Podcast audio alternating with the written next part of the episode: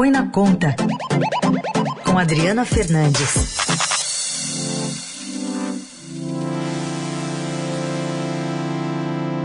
Tudo bem, Adri? Bom dia. Tudo bem, Carol? Bom dia, Heisen. Bom, Bom dia, dia, ouvintes da Eldorado. A gente está vindo aí de duas semanas de queda no preço da gasolina, que agora deve subir em 22 estados do Distrito Federal, com esse novo ICMS, né? É o famoso Vem Aí.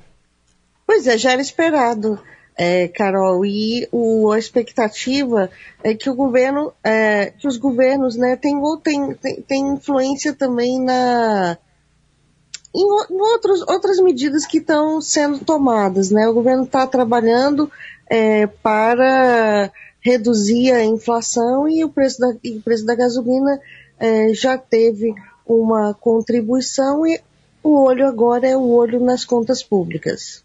Bom, esse aumento aí é inevitável, né, pelo jeito. O que que ou dá para negociar ainda alguma coisa, Adri? Acho que não tem espaço. A gente veio do ano de 2022 com redução de tributos, né, no preço da gasolina. É, e é, esse, essa, essa é, já era a expectativa. O preço pode cair por conta do mercado é, internacional.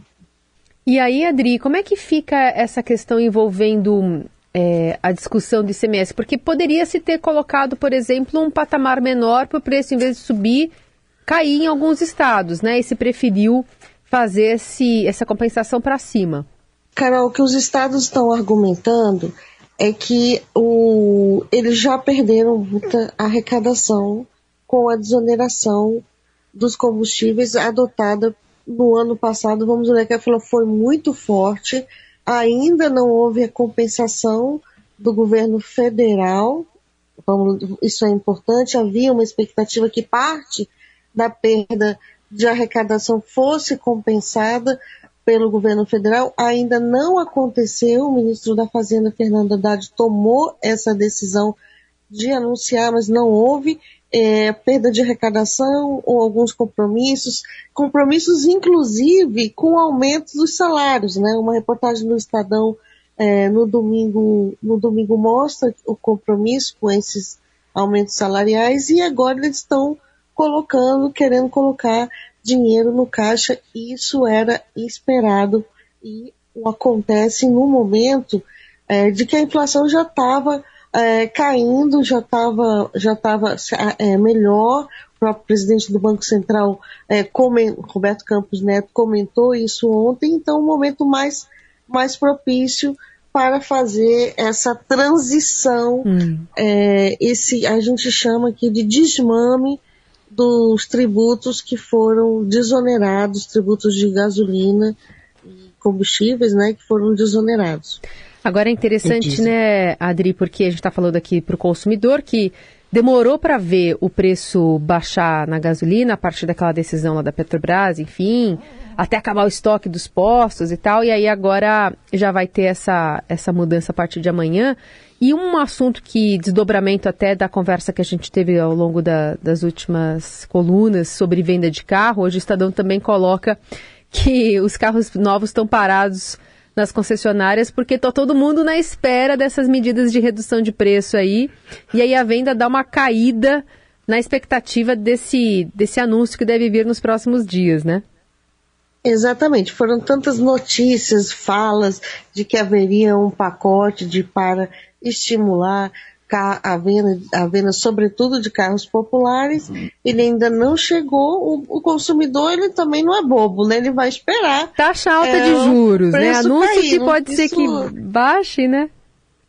Exatamente, ninguém vai comprar um carro agora achando que, pode, é, percebendo que pode ter um desconto no preço mais à frente com as medidas é, já anunciadas pelo vice-presidente ministro da, do da desenvolvimento da indústria e comércio uhum. serviços, Geraldo Alckmin. Então, é, então vamos esperar. É, o, o carro é um bem que demora muito para pagar, as pessoas compram com financiamento muito longo e o desconto é muito, muito importante. É, lembrei de uns comerciais aí de montadoras que diziam não compre carro hoje, mas enfim, é, é isso aí, não compre hoje, tem que esperar. Mas o Exatamente. É, você e a Mariana Carneiro conversaram com um integrante da equipe do ministro e vice-presidente Geraldo Alckmin, o, o Wallace Moreira. Quer, é, quer, dizer que ele, ele, ele disse que para vocês que o carro popular não estava nem na pauta deles? Pois é, foi a primeira, primeira pergunta que a gente fez, a primeira resposta. Ele, ele disse o seguinte: a gente perguntou é, sobre o que a política do carro popular tem a ver com a neoindustrialização, que é a nova política industrial, que foi batizada assim com esse nome, né, pelo presidente Lula e pelo vice-presidente Geraldo Alckmin. Aí ele respondeu: primeiro ponto, a gente nunca falou em carro popular. Isso é importante para deixar claro é, eles estão tentando dissociar do carro popular. Por quê, Heisen? Porque o preço, o programa vai até 120 mil reais. São carros até 120 mil reais. Não dá para chamar um carro de 120 mil, mil reais, Heisen, de carro popular.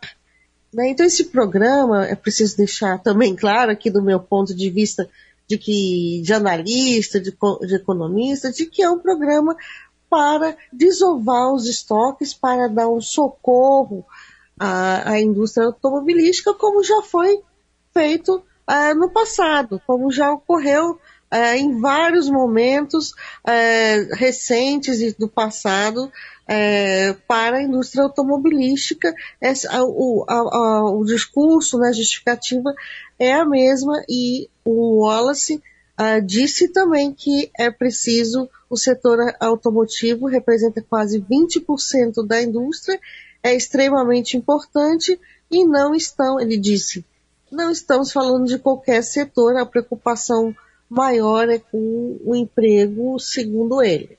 E Adri, já tem prazo para sair essas regras, enfim, para a gente ter uma, um panorama aí para o ouvinte que está esperando para comprar carro? E segundo, é, em quanto tempo esse programa deve ficar em vigor para dar esse respiro para as montadoras? Olha, quando teve todo o embaraço ali do anúncio, né? Porque você não anuncia, anuncia um pacote, não dá os detalhes, não diz quando vai começar, e foi exatamente o que aconteceu na quinta-feira passada pelo vice-presidente Geraldo Alckmin.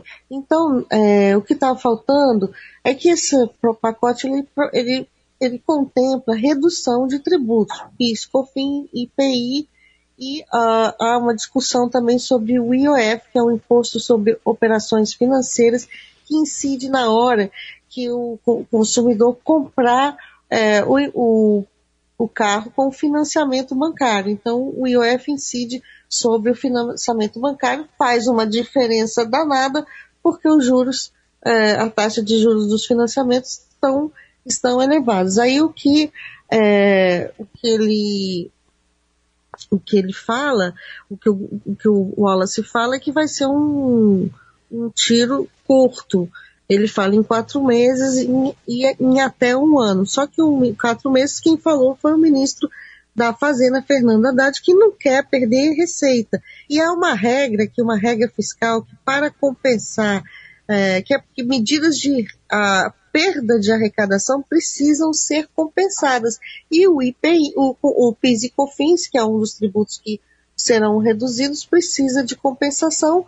O governo está estudando como compensar e, uma das a, análises é com uma, um projeto um, que ainda não foi enviado ao Congresso, que é o das apostas. Então você vê que é um jogo difícil. Fala-se, estão falando, o Wallace e também o ministro é, da Fazenda em até 15 dias para decidir esse, esse carro. Enquanto isso, como o, Wallace, o, o Heisen falou, está ah, uh, tudo travado, o mercado está travado. É, é, é, uma, são consequências de, de anúncios que não são bem feitos, que não estão totalmente fechados uh, todos os pontos. Aliás, vocês questionaram até o secretário sobre esse programa é, não ia para atender uma demanda do mundo hoje, que é parar ou reduzir o consumo de combustível fóssil, né? O que, que ele falou, Adri? O que ele falou é que esse é preciso ver que esse, como que o, que, esse, que o setor é importante, que há, ou que nessa definição de quem tiver mais gasto, mais desconto do, do, do imposto também será levado. Os carros que têm mais eficiência energética. Disse que o Brasil tem uma matriz uh, energética muito mais avançada do que outros países, mais avançada no sentido de limpa, tem o etanol, o carro híbrido com etanol, e falou que o, a nova política industrial no, no, setor automotivo, que é o Rota 2030, que é um programa de incentivo tecnológico, incentivo e inovação, será renovado já com viés ainda é, de maior tecnologia é, na direção de sustentabilidade. Então, fica para depois, a gente está renovando aí uma frota é, sem essa preocupação também no momento que governo, montadoras, empresas que, é, que, que, estão no cinturão, né, que, que também é, produzem produtos para a indústria automobilística, o que eles querem é desovar os carros que estão no pátio das montadoras, Raiz. Vamos seguir acompanhando com o olhar atento da nossa colunista Adriana Fernandes. Obrigada, Adri. Até sexta. Até sexta.